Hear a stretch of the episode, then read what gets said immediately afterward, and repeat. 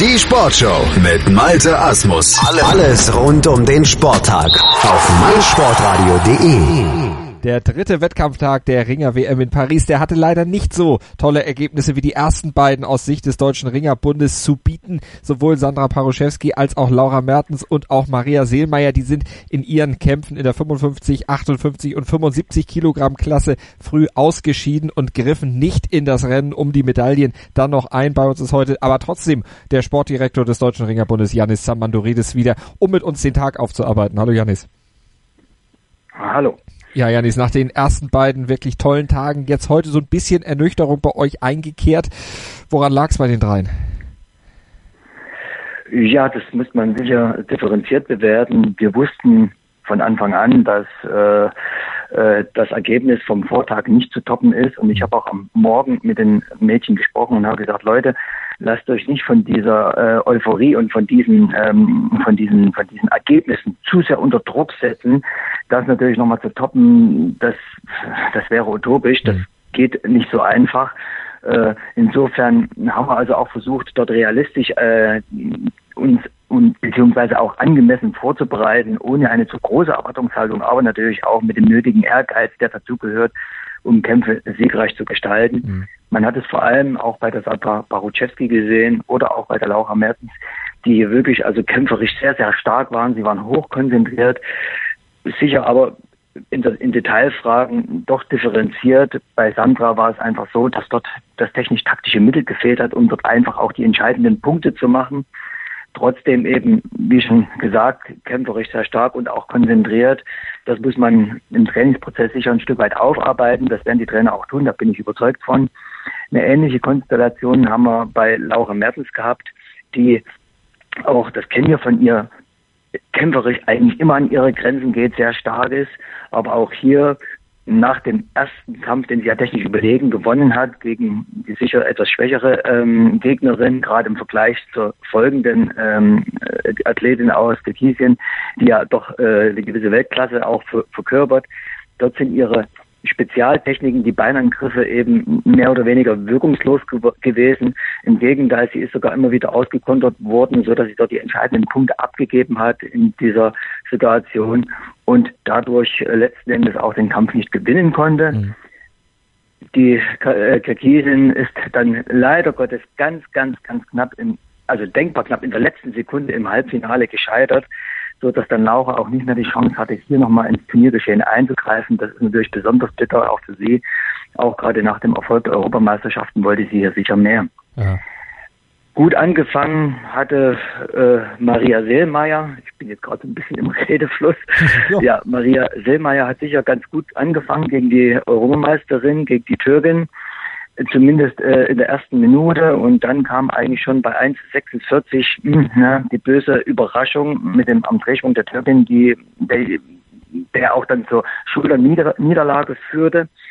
Die Türkin hat sich durchgesetzt und so konnte eigentlich Maria Selmayr nochmal eingreifen, hatte also auch das Glück, hier über die Hoffnungsrunde nochmal nach der Medaille zu greifen. Und es wäre auch möglich gewesen, das muss man also in aller Deutlichkeit sagen, Sicher ärgert sich die Athletin am meisten darüber, aber man muss hier natürlich auch kritisch äh, die Frage stellen, warum es am Ende nicht gereicht hat und äh, gemessen daran, dass gerade der erste Kampf ja nicht so lang ging und der zweite Kampf am Ende doch äh, über konditionelle Leistungsmerkmale entschieden wurde, denn er hätte man hätte ihn gewinnen können. Ja. Und gerade der Einbruch, also ab der ja, vierten, fünften Minute, das ist eigentlich etwas, was äh, bei so einer Weltmeisterschaft nicht sein darf.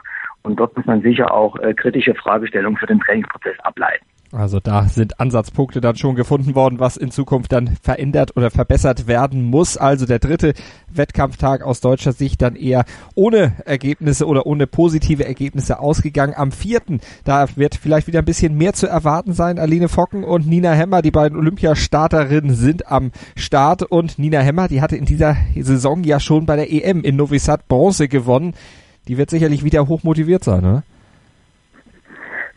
Ich kenne sie gar nicht an. Also Nina ist eigentlich immer hoch motiviert. Ähm, hier haben wir sicher eine etwas andere Konstellation als bei der Europameisterschaft, denn sie hat hier auch also ein besonders hartes Pool äh, erwischt oder hat sich in ein besonders hartes Pool reingelost. Also da sind so ziemlich alle Top-Athletinnen äh, drin. Insofern wird es sehr, sehr schwer, aber ich bin davon überzeugt, dass sie ihr Bestes geben wird. Das auf jeden Fall und das erwarten wir natürlich auch von Aline Focken, 2014 in Taschkent schon mal Weltmeisterin geworden. Die weiß, was sie auf jeden Fall auf dieser Bühne erwartet. Also wenn sie es nicht weiß, wer dann? sie weiß es auf jeden Fall. Sie ist eine erfahrene Sportlerin, mhm. ähm, sehr professionell eingestellt und auch von ihr bin ich überzeugt, sie wird hier mit äh, ja, hochkonzentriert zu Werke gehen und ihr Bestes geben. Äh, zum Pool kann man nicht so viel sagen. Manchmal scheint es vielleicht etwas günstiger oder auch nicht. Das hat man in der Vergangenheit schon gehabt und dann ist es doch anders gewesen als erwartet. Also insofern möchte ich zur Auslosung gar nicht so viel sagen. Mhm. Nur äh, vielleicht dazu, äh, dass eben wirklich gerade diese beiden Athletinnen, und das kennt man von denen, äh, immer ihr Bestes geben und auch hochkonzentriert hier zu Werke gehen. Und Luisa Niemesch natürlich morgen auch noch am Start in der Klasse bis 60 Kilogramm. Die wollen wir jetzt nicht unter den Tisch fallen lassen. Auf keinen Fall, weil auch von ihr kennen wir das. Sie ist eine Top-Athletin, auch sie hatte sich für Olympia qualifiziert, gerade aufgrund ihrer äh, kämpferischen Qualitäten, die sie einfach hat und auch immer wieder unter Beweis stellt. Auch sie von der ersten bis zur letzten Sekunde immer hoch konzentriert und ich gehe einfach stark davon aus, dass das auch morgen wieder bei Luisa nämlich so sein wird. Also und dann hoffe ich, dass wir morgen Abend dann wieder ein bisschen positiver berichten können von der Weltmeisterschaft in Paris. Ich sage auf jeden Fall vielen Dank nach Paris an Yannis Samandoridis, den Sportdirektor des Deutschen Ringerbundes, für seine Analyse am heutigen Tag. Sehr gern und einmal mehr wieder viele liebe Grüße nach Deutschland meinsportradio.de bringt dich ganz nah an den Ring.